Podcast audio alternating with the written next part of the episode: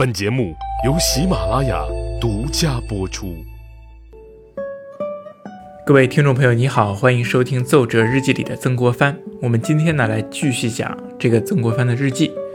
今天呢是农历十月十一日，那我们今天的日记呢，就从同治元年十月十一日的日记当中呢说起。这一天呢，曾国藩在日记当中的第一句话是：“是日为于五十二岁生日，谢不见客。”这一天呢，曾国藩的生日又到了，他已经五十二岁了。那么在这一天呢，曾国藩确实是收到了一件生日礼物，来自于弟弟曾国荃的信。李秀成在六天前已经撤兵了，雨花台的阵地解围了。看来忠王李秀成还是没有耗过九帅曾国荃。这是一个非常好的消息，也算是一件像样的生日礼物了。曾国藩心中为之一慰呀，但仅仅也只是一慰，并没有慰暖连日来他忧灼的内心。这五十二岁的生日过得是十分的煎熬，曾国藩他心里感受特别的不好，又到达了一个冰点。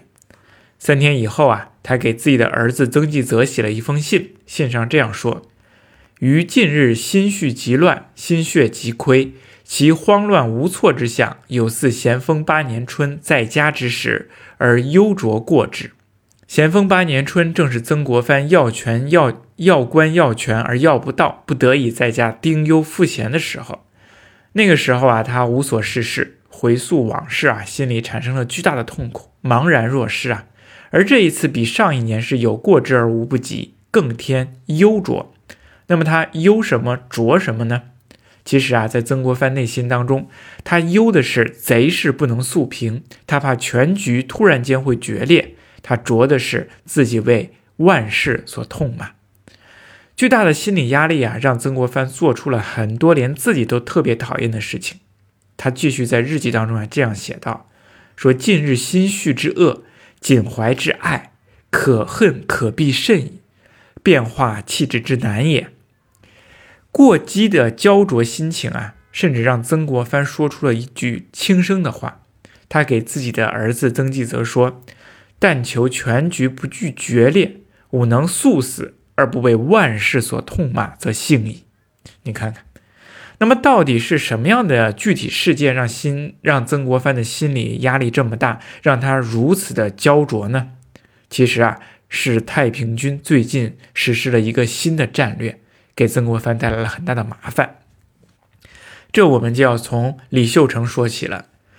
李秀成连攻四十六天都没有攻下来雨花台，那他撤兵而走。天王洪秀全呢也十分的生气，把他就喊入了天津城中，在大殿当中啊，当着众人的面去骂他，割了他的爵位，命他渡江北进，执行解围金陵的第二步。第二招是什么呢？叫进北攻南。这其实啊，又是围魏救赵的翻版，不是和压在金陵城根下的湘军去纠结、去纠缠，而是直接兵出外线去进攻湘军的后路和其所必救之地，金陵之围呢，便可不解而自处。围魏救赵是太平军屡试不赏的，那年北伐西征都是出于这一目的而进行的。那该战略呢，一共分为两部分，一部分叫进北，一部分叫攻南。晋北部分呢，由李秀成率主力执行，从九福州北渡，攻占河州、寒山等地，重新占领皖南地区，以达到三个目的。哪三个目的呢？第一，迫使湘军回救其后路，以解天津之围；第二，重占淮南的产粮地区，征兵征粮，缓解天津的粮荒；第三，取得和北方捻军的联系，联合西进，合攻湖北。攻南的任务啊。主要是由在皖南的李世乾、杨辅兴和黄金文等部队来完成，西入江西，进攻祁门等地，牵制湘军，策应李秀成的北进。那这一招啊，确实是非常厉害的，尤其是晋北的先锋部队，祁峰真是锐不可当啊，打了湘军一个措手不及，连战河州、含山、潮州等地。同时，宁国方向的鲍超部队也受到了很大的威胁，粮路都被断了。长江两岸是处处响警，曾国藩因此焦灼不住啊。恰逢这个时候啊，他又得知自己的小弟弟曾国宝病重，更是雪上加霜。十月二十九日，他在日记当中写下了这样一句话：说闻贼窜江北之信，又闻继弟病重，宁国粮路未通，谓之忧灼，不能成寐。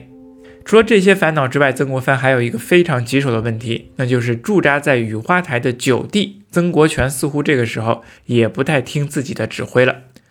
随着战事的发展啊，曾国藩就越来越发现曾国荃的部队呢处境是非常的尴尬，是孤军围城，进又不能，退又不得，俨然成了一个呆兵。呆就是目瞪口呆的呆。那什么叫做呆兵呢？就是屯宿一处，失老人玩，呆兵也。这是曾国藩自己所说的。他批评弟弟啊，说他只顾为金陵，陈兵雨花台一处，却丧失了部队的机动性和士气，十分的危险。曾国荃呢，确实是善用呆兵啊，善用一个呆字，攻吉安、拔安庆，凭的就是这个呆字，驻扎在壕沟当中，长围久困，困死了敌人。但是这一次不一样，为什么呢？因为金陵城大垒坚，没有其他的部队作为策应，那曾国荃屯兵一处是非常危险的。曾国藩几次啊写信告诉弟弟，说让他撤出雨花台、移兵东坝等地，等待其他部队都到齐了，然后一起合围，再发动攻势。可是曾国荃觉得立功的大好时机啊就在眼前，好不容易就扎进了雨花台，任凭哥哥啊如何劝说他，他都是只进不退。那此时李秀成进北攻南的运动战更让曾国藩担忧。他想起了咸丰十年，李秀成以偏师去进攻杭州，又以全力破江南大营的精彩战役。他这个时候呢，又写信质问曾国荃。他说呀，如果这一次太平军佯攻河州、寒山、朝县等地，再突然来一个回马枪去全力进攻雨花台和金柱关，那么请问你还能像先前四十六天那样坚守阵地吗？由于曾国荃的回信没有保存下来，我们不知道曾国荃是如何回答这个问题的。但不管怎么回答，肯定的是他内心当中呢也没有百分之百的把握。前四十六天的艰苦攻坚战以及瘟疫的摧残，让曾国荃的部队当中能战之人是少之又少。如果湘军大部分的部队都被牵制在他处的话，等李秀成回师突击的时候，后果真是不堪设想。不过呀。曾国荃比自己的哥哥更具有冒险精神。和李秀成的部队面对面拼过刺刀之后，他坚信此时的李秀成已经不再是咸丰十年的李秀成了。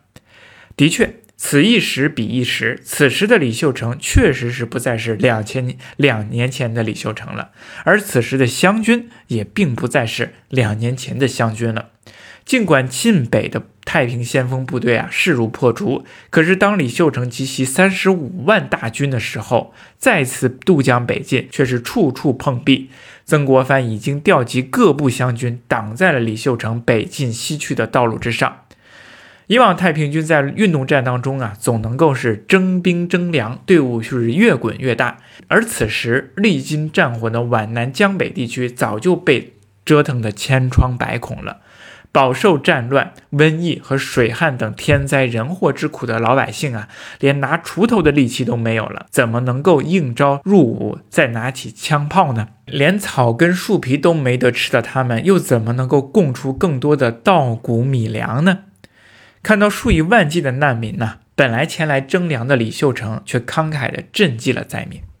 而我们再看啊，这个时候啊，身为两江总督的曾国藩，路遇跪在地上求粮的难民，他只能啊叹了口气，说自愧无以振之。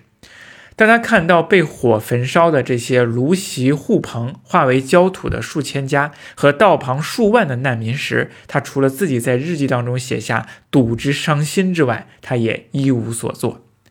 看来曾国藩呢，确实是不会分给老百姓这宝贵的军粮的。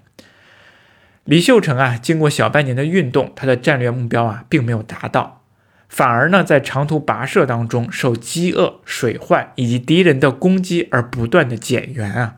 据当时外国人观察，李秀成的部队被敌杀死，或沿途倒闭，或饿死，或溺死者数以万计啊。原来三十多万的大军经此折腾之后啊，减损了十几万，长江北岸尽为湘军所拥有。长江上游、下游一律肃清啊！李秀成也垂头丧气地逃回了天津城当中。那这场运动战倒是给金陵城下的曾国荃休整部队、补充兵力提供了充足的时间。他积极的备战攻城，曾国藩呢，也在同治二年开春的时候啊，亲自来到了雨花台以及周边地区啊，考察了战事。那么这一考察呢，让他彻底的放弃了撤围的计划，而坚定的支持自己的弟弟曾国荃。那么他的考察到底是怎么一回事呢？我们下一期再说。